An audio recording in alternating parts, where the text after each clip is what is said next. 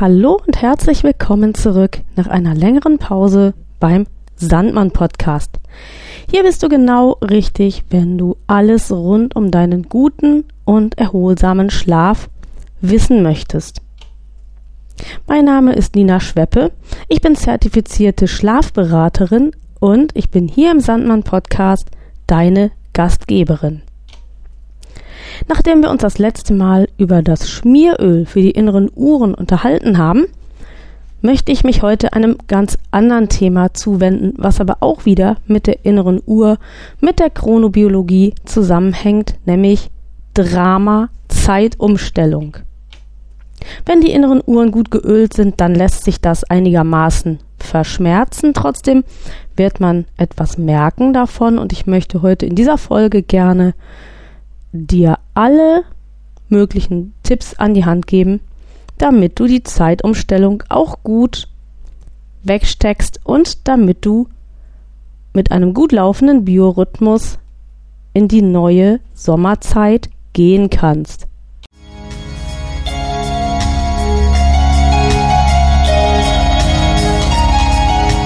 Erholsamer und durchgehender Schlaf ist für jeden Menschen existenziell. Nur wer gut und ausreichend Schlaf findet, wird am Tag darauf seine Konzentrations- und Leistungsfähigkeit auch abrufen können. Jeder Dritte hat jedoch Schwierigkeiten, diesen erholsamen Schlaf zu finden. Bei blinden Menschen kommt hinzu, dass die fehlende Lichtwahrnehmung zur Verschiebung der Schlaf- und Wachphasen führen kann. Dieser Sandmann-Podcast von Blinzeln soll Menschen mit Schlafstörungen Anregungen und Tipps geben, um einen erholsameren Schlaf und damit die Verbesserung der Lebensqualität zu finden. Herzlich willkommen beim Sandmann.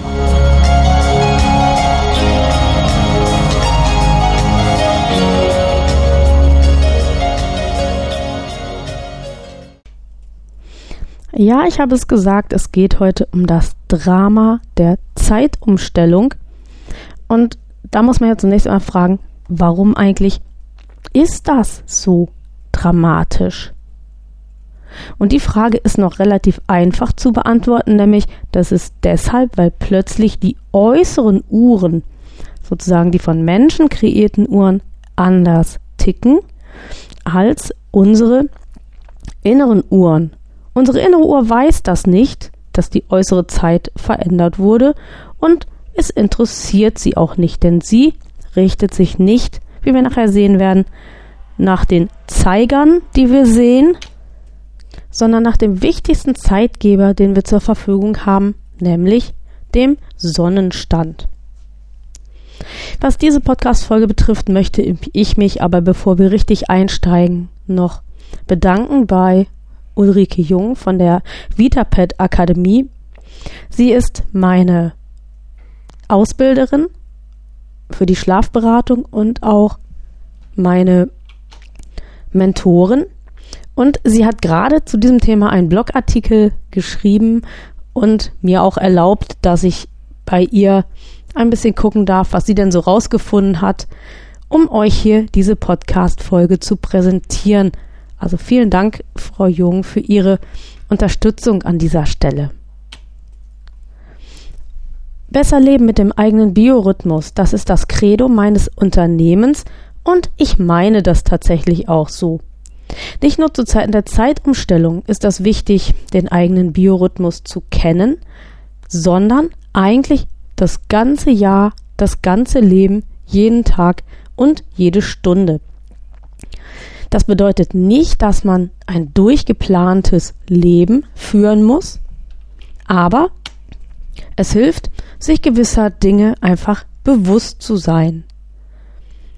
Im Bereich der Ernährung, im Bereich der Leistungsfähigkeit, äh, auch bei der Frage, hm, wie äh, kann ich denn meinen Tag vielleicht doch organisieren? Bin ich eher ein Mensch, der lieber spät aufsteht und dafür lange abends aktiv ist? Bin ich eher jemand, der morgens früh eher aktiv ist, so wie ich? Und damit sind wir bei den Chronotypen. Es ist durchaus hilfreich und sinnvoll, den eigenen Biorhythmus und damit auch den Chronotypen zu kennen, dass ähm, schauen wir uns später noch einmal genauer an. Kommen wir nun aber zu dem, was uns bevorsteht, wieder Ende März und dann auch Ende Oktober noch einmal, nämlich die Umstellung von der Winter- zur Sommerzeit oder eben auch andersrum. Wir gehen also her und stellen mechanisch die Zeiger oder die Zahlen digitaler oder analoger Uhren einfach um. Soweit, so sinnvoll. Die innere Uhr aber, sie denkt gar nicht daran, sich anders einzustellen. Warum nicht? Das habe ich schon gesagt, denn sie orientiert sich am wertvollsten Zeitgeber, den wir haben und den wir auch leider viel zu wenig nutzen in unserer heutigen Welt, nämlich dem Sonnenlicht. Wenn wir also von der Winterzeit auf die Sommerzeit umstellen, dann stellen wir nur die äußere, nicht aber die innere Uhr um. Und das ist für alle Menschen problematisch, aber ganz besonders für die, die eine besondere Disposition haben. Schichtarbeiter zum Beispiel, die ohnehin schon unrhythmisiert sind. Ältere Menschen, die unter Umständen schon das Problem haben, dass der Schlaf einfach ähm, empfindlicher wird, weil sie nicht mehr so eine starke Melatoninausschüttung haben und nicht mehr so gut dann schlafen können wo wir dann beim Thema der senilen Bettflucht wären. Und vor allen Dingen aber auch, davon werden hier einige zuhören, Menschen, die von der Schlaf-Wach-Rhythmusstörung Non-24 betroffen sind. Ähm, diese ähm, Desynchronisation der Zeiten ist für diese Menschen eine Riesenaufgabe. Die meisten Menschen leiden im Frühjahr stärker unter der Umstellung als im Herbst-Winter. Bei mir persönlich ist es tatsächlich andersherum. Ich kann das im jetzt im März wesentlich besser aushalten, weil meine innere Uhr richtig gut mit dem Tageslicht und mit dem längeren Tag interagiert. Aber für viele Menschen ist es genau andersrum, dass jetzt die Schwierigkeit Möglichkeit haben mit der Zeitumstellung. Schauen wir uns doch erstmal an, wie das eigentlich ist mit den Zeitzonen. Die Standardzeit, die basiert auf der Voraussetzung, dass die Sonne auf jedem Längengrad an jedem Tag des Jahres um 12 Uhr mittags am höchsten steht und um Mitternacht dementsprechend natürlich ihren Tiefpunkt erreicht hat. Das Konstrukt basiert auf der internationalen Vereinbarung auf der Meridian-Konferenz 1884 in Washington. Und dort hat man festgelegt, äh, dass Greenwich, ich erinnere da an die entsprechende Podcast-Folge, die ich auch schon mal ähm, mit einer entsprechenden Headline betitelt habe, dass in Greenwich der Nullmeridian verläuft. Somit wurden 24 äh, theoretische Zeitzonen von je 15 Längengraden geschaffen. Die Zeitspannen zwischen den höchsten Sonnenständen liegen jeweils um eine Stunde zwischen diesen Zeitzonen verschoben. Von Greenwich aus ähm, bezeichnet man die Zeitzonen also laufend nach Osten als UTC plus 1 bis plus 12 und nach Westen laufend entsprechend UTC minus 1 bis minus 12.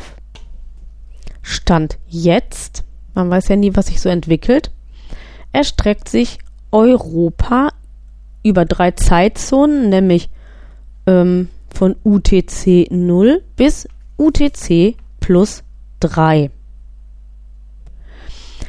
Die Winterzeit also, kommen wir jetzt mal zum eigentlichen Drama dieses Tages oder dieser Folge.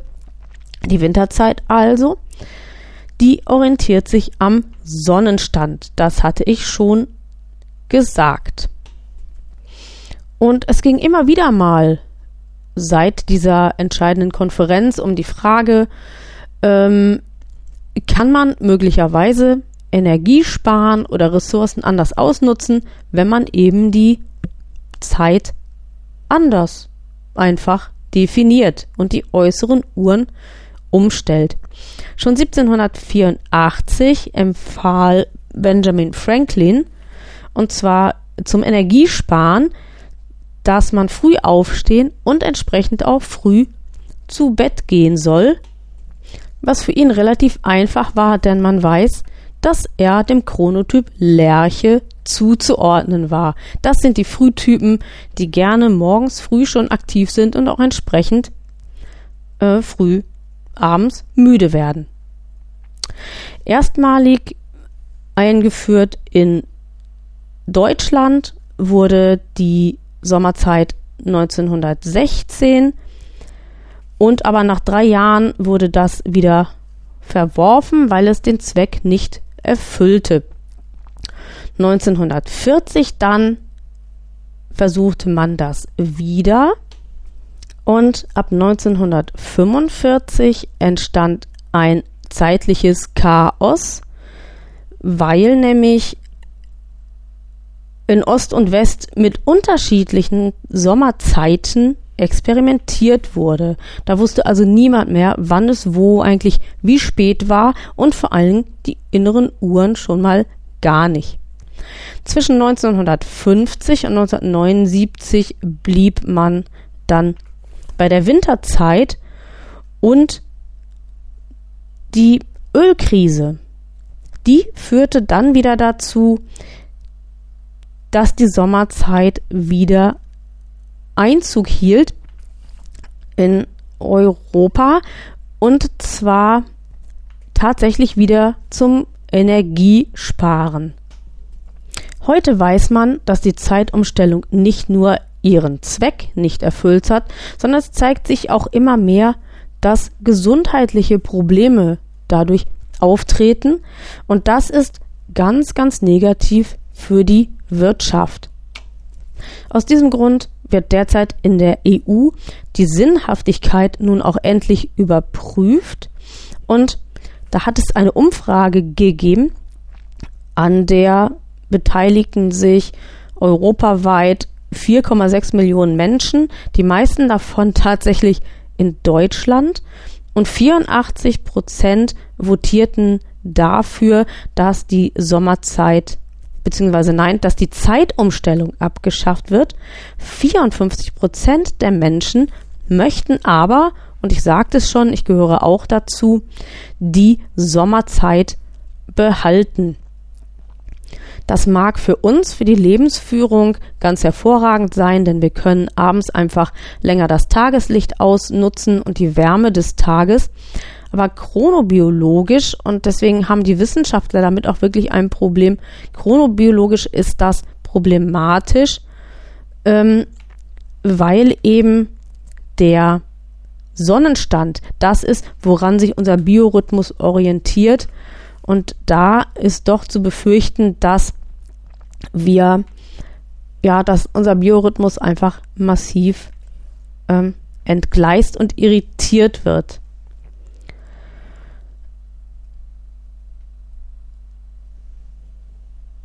Der Zeitgeber Licht, ich habe das gesagt, die innere Uhr orientiert sich eben am Sonnenstand und wenn wir jetzt eben in einer anderen äußeren Zeit leben, als ähm, das Sonnenlicht vorgibt, da weiß man noch nicht so genau, ob wir das wirklich so gut abkönnen. Auf der anderen Seite hat die innere Uhr tatsächlich eine gewisse Fähigkeit, sich auch anzupassen und wenn jetzt vielleicht diese Verschiebung dauerhaft ist, dann ist es vielleicht gar nicht so dramatisch. Da bin ich sehr gespannt, wie Europa sich da entscheidet.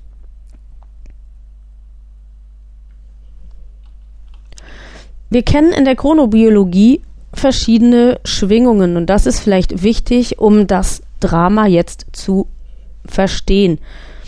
Ähm, es gibt Schwingungen, die sind eher ganz kurz. Da geht es so um sowas wie Blutdruck, Pulsschlag, Atmung. Ähm, ein bisschen länger ist dann sowas wie Hunger oder Durst. Ähm, dann kommt das, was die Menschen mit Non-24 massiv betrifft, nämlich der zirkadiane Rhythmus, zirkadian, der Tag. Also da geht es um die Einstellung der inneren Uhr auf den 24-Stunden-Rhythmus. Das ist genau das, was da nicht äh, passiert. Und dann gibt es eben auch noch längere ähm, Schwingungen, die länger dauern als der Tag. Zum Beispiel äh, die Jahreszeiten oder das Jahr an sich, die Mondphasen, solche, also die Monate und solche ähm, Rhythmen. Dazwischen gibt es dann auch noch mal welche, zum Beispiel ähm, die Rhythmen von Infektionserkrankungen, die immer so in Wellen von drei Tagen verlaufen. Naja, und so ist der Körper eben diesen Rhythmen unterworfen und die sind nicht veränderbar. Und es interessiert die auch nicht, auf welcher Zeit wir uns gerade befinden. Also diese Schwingungen laufen wirklich von Millisekunden bis zu einem ganzen Jahr. Ähm, man wusste lange gar nicht so genau, wie das eigentlich ist mit den inneren Uhren. Und ich habe hier ja auch mehrfach schon vom Andexer Bunker gesprochen, wo Menschen eben ähm, abgeschlossen von äußeren Einflüssen gelebt haben. Und da hat man eben ganz viel darüber herausgefunden, dass die innere Uhr tatsächlich existiert und dass sie tatsächlich auch dann arbeitet, wenn keine äußeren Einflüsse vorhanden sind.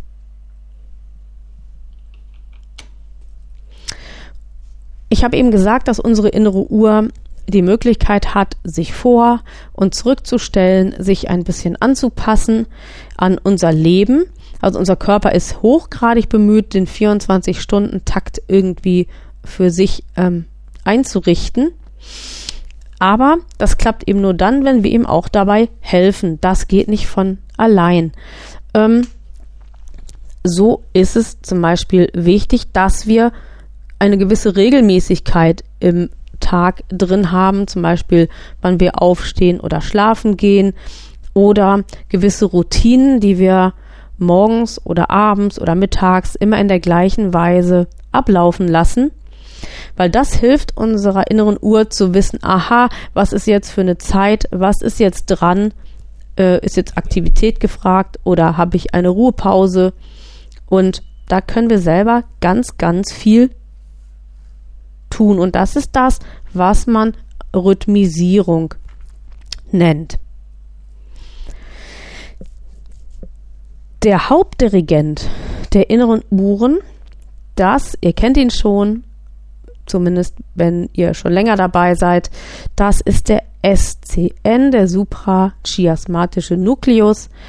Das ist eine kleine Vereinigung von Nervenzellen, genau an der Stelle, wo sich die Sehnerven kreuzen. Die Sehnerven laufen ja diagonal von rechts hinten aus dem Hinterkopf nach vorne zum linken Auge und eben entsprechend andersrum von links hinten nach rechts vorne. Und da, wo die sich dann überschneiden, da sitzt der SCN. Und der SCN erhält Lichtimpulse, wenn Licht auf das Auge trifft und auch zum Teil, wenn Licht über die Haut uns erreicht, dann arbeitet er und dann regelt er, dass die Zirbeldrüse eben entsprechend Melatonin ausschüttet am Abend und dass die Ausschüttung aufhört und so weiter, wenn es die Zeit dafür ist.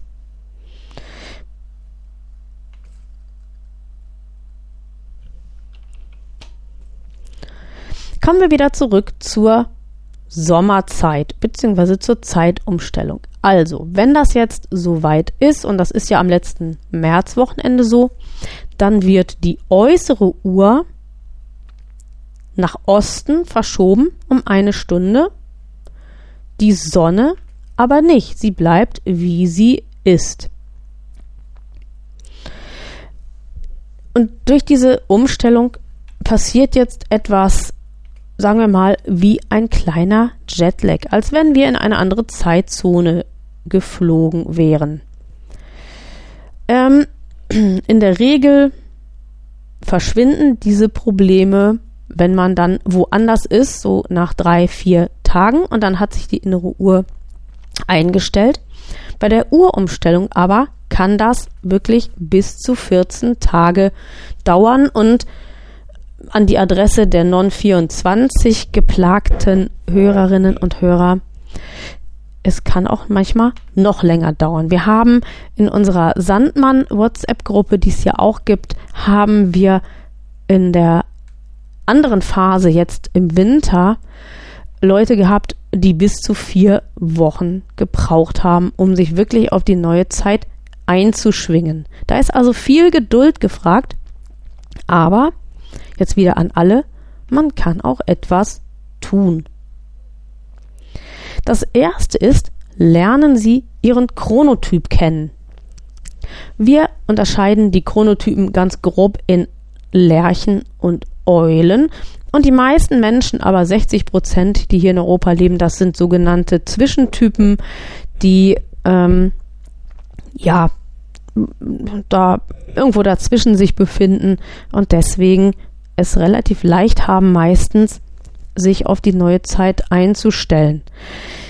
Mm, die Lerchen, das sind eben die, die morgens immer schön aktiv sind, die immer dann aber auch abends relativ früh müde werden. Bei den Eulen ist das andersrum. Die kommen später in Gang, sind dafür aber auch abends länger aktiv.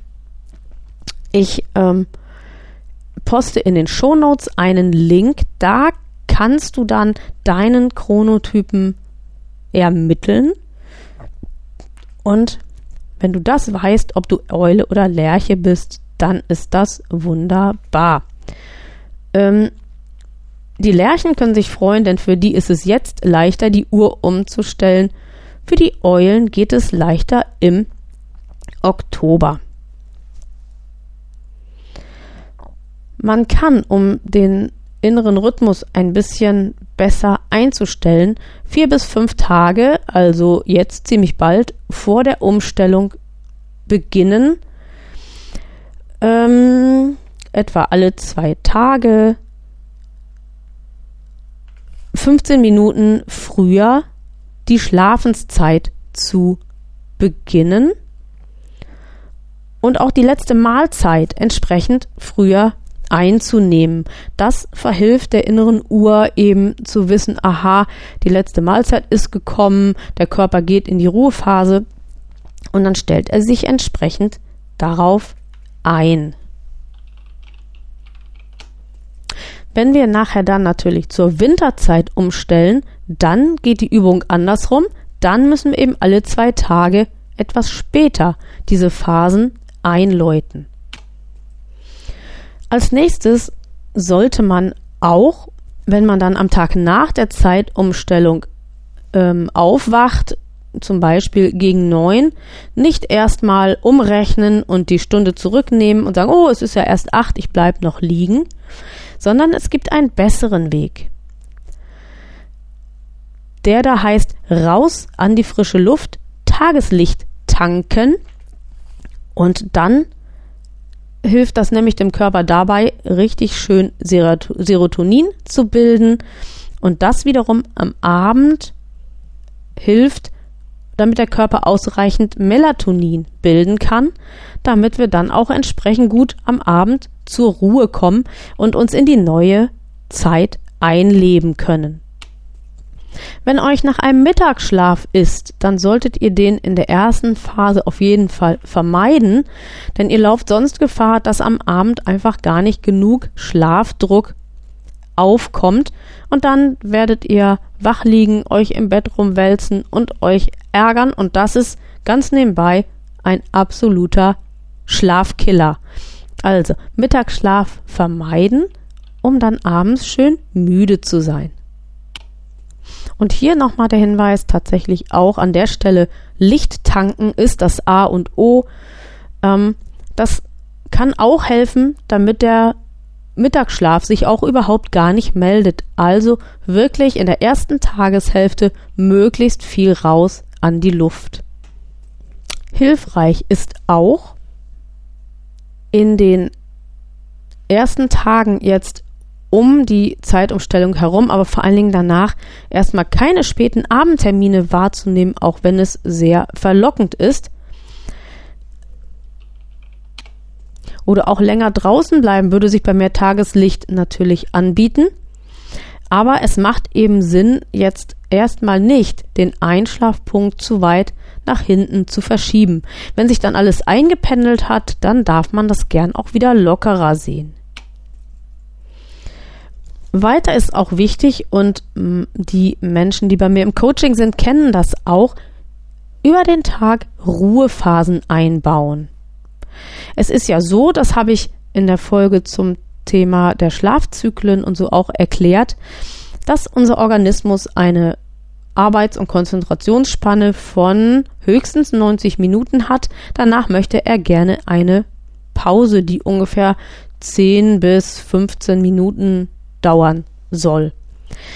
Und wenn wir das machen und unserem Körper diese Entspannungsphasen auch geben, dann kann er den Tag selber ein bisschen für sich einteilen in diese Abschnitte und das hilft dann, wenn man das von morgens an gut macht, dann hilft es am Ende des Tages besser zur Ruhe und vor allem besser in die Entspannung zu kommen und dann weiß eben unser Organismus auch besser, wann wirklich Zeit ist für die Nachtruhe. Der letzte Tipp, der immer gilt, aber vor allen Dingen jetzt in dieser Umstellungszeit, möglichst 60 Minuten vor dem Schlafengehen alle Geräte vermeiden, die Blaulicht aussenden, Fernseher, Handy, Tablet und so weiter. Und ich möchte auch empfehlen, dass Menschen, die nicht sehen können, das ernst nehmen. Man kann ja die Bildschirme ausschalten, beziehungsweise die Bildschirmvorhänge einschalten. Und dann sind wir eben auch davon überhaupt gar nicht beeinflusst und können dann ähm, einfach unsere Dinge weiterhin tun, haben aber nicht die Gefahr, dass wir durch das Blaulicht irritiert werden. Und wenn du zu den Hörern gehörst, die sehen können, dann rate ich dir ganz dringend, das äh, zu beherzigen. Äh, mach dir lieber einfach eine Lampe an, äh, äh, lies ein Buch oder so, aber hilf deinem Organismus durch Ausschalten des blauen Lichtes, dass er überhaupt zur Ruhe kommen kann, denn das Blaulicht lockt ähm, die Aktivität, das verhindert die Melatoninausschüttung und dann kommst du nicht zur Ruhe, denn Melatonin, das weißt du schon, wenn du hier länger zuhörst, das ist das Schlafhormon. Ja, so viel ist zur Zeitumstellung und zur Vorbereitung auf diese Veränderung zu sagen. Und ich hoffe sehr, dass dir diese Folge hilft und dass du diese Tipps gut umsetzen kannst. Wenn das so ist, dann würde ich mich natürlich freuen, wenn du mir bei iTunes oder auf Spotify oder jetzt neu ja auch auf dieser und Amazon eine Bewertung dalässt für diese Folge vom Sandmann Podcast. Und für Fragen und Anregungen bin ich natürlich auch immer dankbar. Da kannst du dann schreiben an nina.schweppe.blinzeln.net und dann kann ich deine Mail lesen und mich hoffentlich darüber freuen, beziehungsweise natürlich auch besser werden, wenn du Kritik hast, die du natürlich auch gerne äußern darfst. Ich wünsche dir bis zur nächsten Folge alles Gute, komm gut über die Zeitumstellung und auf bald herzlichst Nina Schweppe.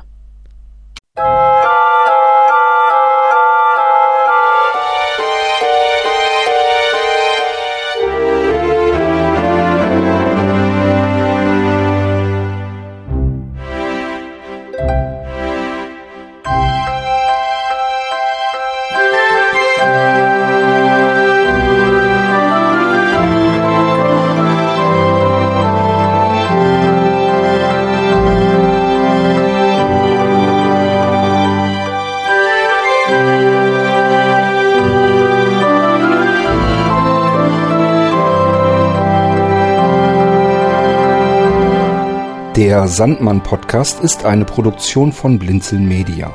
Gern kannst du uns kontaktieren, entweder über das Kontaktformular unserer Homepage www.blinzeln.org oder aber per E-Mail an podcast.blinzeln.org. Immer dran denken, blinzeln schreibt man in unserem Fall mit einem D in der Mitte. Unser Podcast-Anrufbeantworter steht dir natürlich auch zur Verfügung unter der deutschen Telefonnummer 05165 439 461 und wenn du aus dem Ausland anrufst, einfach die vorangegangene 0 gegen die 0049 für Deutschland ersetzen. Wir bedanken uns ganz herzlich, dass du den Sandmann Podcast verfolgst und freuen uns auch, wenn du beim nächsten Mal wieder mit dabei bist. Bis dahin alles Gute, eine schöne Zeit und schlaf gut.